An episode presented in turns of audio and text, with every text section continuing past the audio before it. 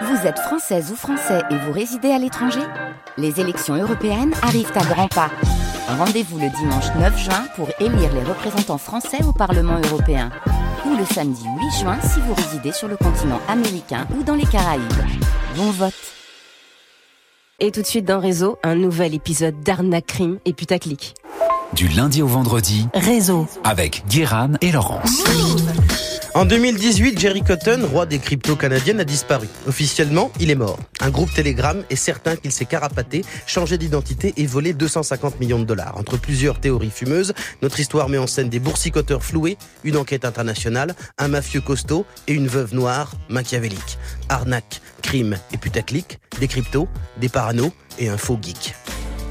Jerry Cotton est canadien, d'antiquaire. Il porte de grosses lunettes, souvent un t-shirt froissé, arbore un sourire un peu niais, mais il est sympa et surtout, il est passionné d'informatique. En gros, Jerry est un cliché chimiquement pur de geek. En 2013, Jerry a 25 ans, il s'est installé à Vancouver et régulièrement dans des Starbucks ou des chambres d'étudiants, il rejoint un petit groupe qui se nomme la coopérative du Bitcoin de Vancouver. Comme son nom l'indique, il s'agit d'un groupe de fans de crypto-monnaie qui vit à Vancouver. Et comme toutes les histoires de petits génies des cryptos, Jerry va avoir du flair en montant une plateforme d'échange de crypto-monnaies nommée Quadriga. Puis il va avoir le cul bordé de nouilles. En 2014, six semaines après la mise en ligne de son site, le plus gros site d'échange de Bitcoin basé au Japon est piraté et obligé de déposer le bilan. Suivi par un autre concurrent basé au Canada, Jerry se retrouve à la tête du premier exchange de crypto de son pays sans avoir à foutre grand chose. Le surdoué du clavier a tout prévu, son site n'est pas cher, très bien sécurisé, il a des clients par milliers.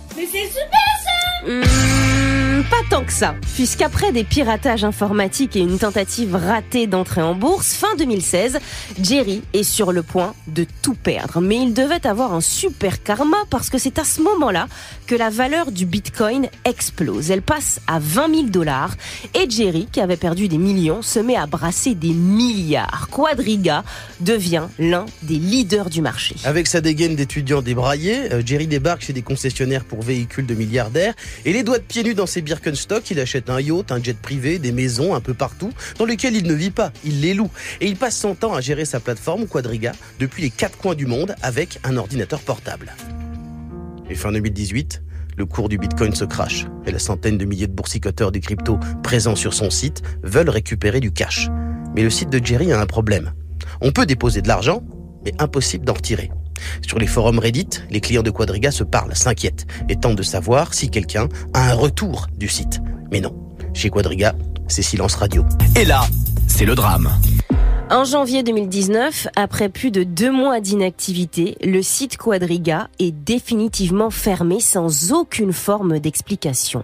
Jusqu'à ce que sur Facebook, une certaine Jennifer Robertson laisse un message laconique. Son mari, Jerry Cotton, est décédé en Inde en décembre 2018 et malheureusement, il était le seul à avoir les codes secrets de sa plateforme. Elle n'y a plus accès et ne s'est jamais occupé de ses activités. Wallah, tu mens, frère. Chez les utilisateurs de Quadriga, c'est un choc. Mais surtout, ils n'arrivent pas à y croire. Ils ont les nerfs. Parce qu'ils ont perdu un sacré paquet de tunas. 250 millions qui ont disparu. Alors ils s'organisent. Les plus déterres se retrouvent dans un groupe Telegram, Quadriga Uncovered. Leur but, faire la lumière sur cette mystérieuse affaire et récupérer une montagne de pépettes. Alors ils mènent l'enquête et très rapidement le mystère s'épaissit. Et ça pue la douille. D'anciens employés de Quadriga arrivent dans le groupe. Personne n'avait jamais vu la femme de Jerry, la fameuse Jennifer. Ils savaient même pas qu'ils étaient mariés, ni ce qu'ils foutaient en Inde. Et personne n'a même vu le corps de Jerry. Même ceux qui ont pu se rendre aux funérailles. Le cercueil était fermé. Et Jennifer, cette fois bien présente, aurait fait la fête le soir même. Bizarre. Des journalistes aussi flairent la douille. Ils s'incrustent dans le groupe. Aussi ont des révélations. Le testament de Jerry a été rédigé quelques jours seulement avant sa mort. Et sur l'acte de décès indien, le nom qui apparaît est celui d'un William Cotton. Ça fait beaucoup là, non? Pour la plupart des membres du groupe Telegram, c'est évident. Jerry a simulé sa mort. Il a volé 250 millions, il s'est refait le visage et vit planqué quelque part. Mais où? Une seule solution. Il faut analyser la blockchain, suivre les mouvements d'argent. Et là, Surprise, il n'y en a pas. En fait, c'est comme si l'argent déposé par les clients depuis toujours avait été directement retiré et remplacé par des lignes de chiffres factices. Comme si on déposait du vrai liquide à la banque, mais au distributeur, on ne ressortait uniquement que des billets de Monopoly.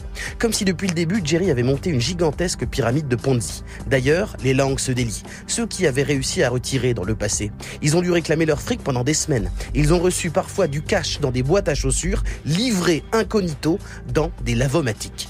Et si Jerry était un génie du mal, un criminel machiavélique Non, c'est impossible. Il n'a pas le profil. En revanche, en faisant des recherches, le groupe apprend que Jerry n'a pas monté le site tout seul, mais avec un certain Michael Patrin, qui en réalité ne s'appelle pas comme ça. Il a changé d'identité car il a été arrêté plusieurs fois pour escroquerie. Dans le groupe, tout le monde s'agite. Il faut le retrouver, ce fameux Michael. Peu importe son nom, ce type est un mafieux, c'est sûr, une pointure du milieu qui utilisait Jerry pour blanchir de l'argent. Et quelle chance un soir, sur Telegram, un homme envoie un message. Son nom, Michael Patrin. Le Michael se fait cuisiner et il répond Oui, c'est un escroc. Et oui, il voulait voler de l'argent.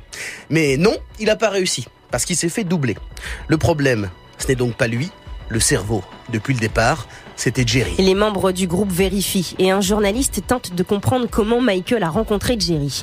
Michael leur a dit la vérité. C'est sur un forum de discussion de hackers et d'arnaqueurs que les deux sont devenus amis 15 ans plus tôt. En fait, Jerry n'a jamais été un génie de l'informatique, mais il a toujours été un escroc. Le site Quadriga n'a pas été codé par lui, mais par un type recruté sur leur forum véreux. Dès le départ, Jerry voulait juste carotter tout le monde. Cette fois-ci, c'en est trop. La justice est saisie, mais vu les éléments accumulés contre lui, le groupe Telegram est certain que Jerry n'est pas mort. Alors on échafaude de plus en plus de théories. Sa femme, la mystérieuse Jennifer, elle est forcément dans le coup. D'ailleurs, elle a été mariée. Son premier mari, haha, comme par hasard, eh ben il est décédé sans explication. Et l'hôpital indien, eh ben il est complice. D'ailleurs, le médecin qui a déclaré la mort de Jerry est poursuivi en justice, en justice pour malversation. Un des membres du groupe, journaliste canadien d'investigation, part en Inde. Il retrouve l'hôpital et le médecin qui aurait pris en charge Jerry. Il le bombarde de questions. Il le bombarde de questions. Et le médecin calmement explique. Oui, il a vu un occidental euh, venu avec de lourds maux de ventre. Mais il est possible que le diagnostic de la gastro-entérite ait été le mauvais. Il a fait ensuite une lourde infection, une septicémie, plusieurs arrêts cardiaques et après le troisième, il est bien décédé.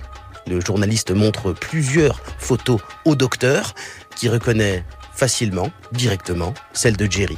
Il n'y a pas de doute, Jerry est mort ici. Voilà, c'est fini. La femme de Jerry n'a jamais perdu de premier mari. Elle ne s'est pas mise à acheter de Ferrari et le médecin n'est pas un criminel. Finalement, la justice canadienne a réussi à comprendre où était passé l'argent. Jerry l'a dépensé et perdu dans des paris financiers risqués. À la fin de sa vie, il n'avait quasiment plus rien. Le génie du mal a volé de l'argent sans que personne ne le remarque vu qu'il trafiquait les comptes de son site pour camoufler ses méfaits. Tant que personne ne retirait, ça pouvait passer. Mais quand tout le monde a voulu récupérer son dû, Jerry a juste tout fermé et les 250 millions qui restaient sont partis en fumée. Après un procès, la veuve de Jerry a dû régler 8 millions en dommages et intérêts. Pourtant, jusqu'à aujourd'hui, les clients floués de Quadriga n'y croient toujours pas. Ils sont partis trop loin dans la paranoïa. Ils réclament d'ouvrir la tombe de Jerry, d'exhumer son corps pour vérifier que c'est bien lui. Ils veulent pas admettre qu'ils ont pu se faire avoir de manière aussi flagrante. Pas eux, pas comme ça. Alors que tous sont des personnes si intelligentes. Pourtant, l'histoire nous montre que dans le monde des cryptos, ça peut arriver. Et c'est toujours le même schéma. Un génie, l'appât du gain et des milliards qui partent en fumée.